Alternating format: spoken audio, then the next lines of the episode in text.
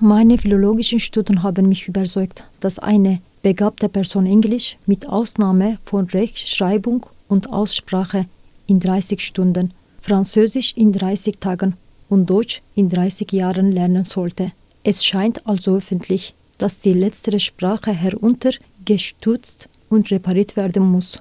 Soll sie so bleiben, wie sie ist, muss sie sanft und ehrfürchtig beiseite gelegt werden zu den Totensprache, denn nur die Toten haben Zeit, sie zu lernen.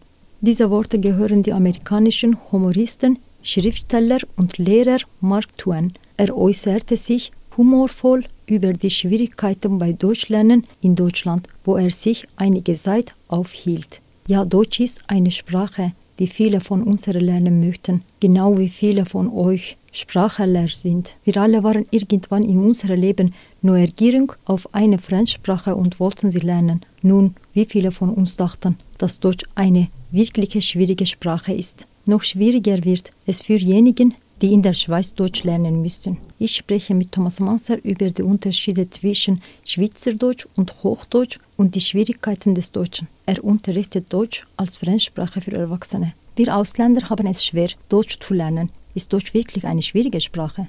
Das ist natürlich relativ. Es gibt sehr viele Sprachen auf der Welt und ich kenne die wenigsten. Es kommt darauf an, was die Muttersprache ist. Wenn beispielsweise die Muttersprache Englisch ist, dann ist Deutsch vom Wortschatz her gesehen eine relativ einfache Sprache. Man hat schon viele Wörter aus dem Englischen, die Deutsch sehr ähnlich sind. Aber ja, man sagt oft, Deutsch ist eine schwierige Sprache und das trifft sicher auf die Grammatik zu. Es beginnt damit, dass es drei verschiedene Artikel gibt im Deutschen. Der, die, das muss man zu jedem Nomen lernen. Dann auch die Pluralformen dazu. Also ich muss lernen das Buch, die Bücher, der Baum, die Bäume die Tasse, die Tassen und da ist dann beispielsweise Englisch natürlich viel einfacher, nur mit einem Artikel und Plural kann man einfach ein S anhängen. Dann gibt es die vier Fälle, Nominativ, Akkusativ, Dativ, Genitiv. Äh, ja, da muss man die Nomen dann auch jeweils wieder anpassen. Es gibt Verben mit Präpositionen, die nicht immer logisch sind. Was auch sehr speziell ist an der deutschen Sprache, sind diese sogenannten Wechselpräpositionen, dass ich beispielsweise sage, wir waren gestern in einer Bar, aber ich sage, wir gehen in eine Bar. Ich denke, das ist vielen mit Deutsch als Muttersprache gar nicht bewusst, ähm, dass es da einen Unterschied gibt, ob es eine Richtung ist oder ob wir über einen Ort sprechen. Aber ja, am Ende mit der Grammatik hat man einfach so viele Chancen, in einem deutschen Satz Fehler zu machen. Zum Beispiel? Nehmen wir zum Beispiel einen Satz wie Gestern Abend bin ich zu einem guten Freund gegangen. Also da müssen wir, wie gesagt, dieses Verb richtig setzen. Das heißt dann auch bin gegangen und nicht habe gegangen gibt es in anderen Sprachen auch. Dann sage ich nicht gestern Abend ich bin, ich sage gestern Abend bin ich. Und dann muss ich lernen zu, weil das eine Person ist. Ich bin zu einem guten Freund gegangen. Nach zu muss man lernen, da kommt ein Dativ, also heißt es beim Maskulin einem. Und dann haben wir noch das Adjektiv zu einem guten Freund. Da muss ich lernen, im Dativ hat das Adjektiv die Endung en. Ja. Und auch wenn man da jetzt beispielsweise das mit Englisch vergleicht, dann ist das einfach to a good friend und wir müssen da, wir haben da gar keine Chance, einen Fehler zu machen, weil man am Ende keine Endungen anhängen muss. Ja. Gerade dieses gehen zu, äh, das Verb gehen, das ist sehr schwierig äh, auf Deutsch, dass man dann eben sagt, ich gehe zu meinen Eltern, aber ich gehe nach Bern oder ich gehe an den See, ich gehe auf die Terrasse und da kann man Englisch einfach sagen, I'm going to, immer mit to. Das ist viel einfacher. Welche Schwierigkeiten gibt es bei Deutschlernen in der Schweiz? Die Schwierigkeit in der Schweiz ist sicher, dass Hochdeutsch was die Leute in einem Deutschkurs lernen, eben in alltäglichen Situationen nicht gesprochen wird. Hochdeutsch ist hier nur eine Sprache für sehr formelle Situationen, eigentlich Schulsprache.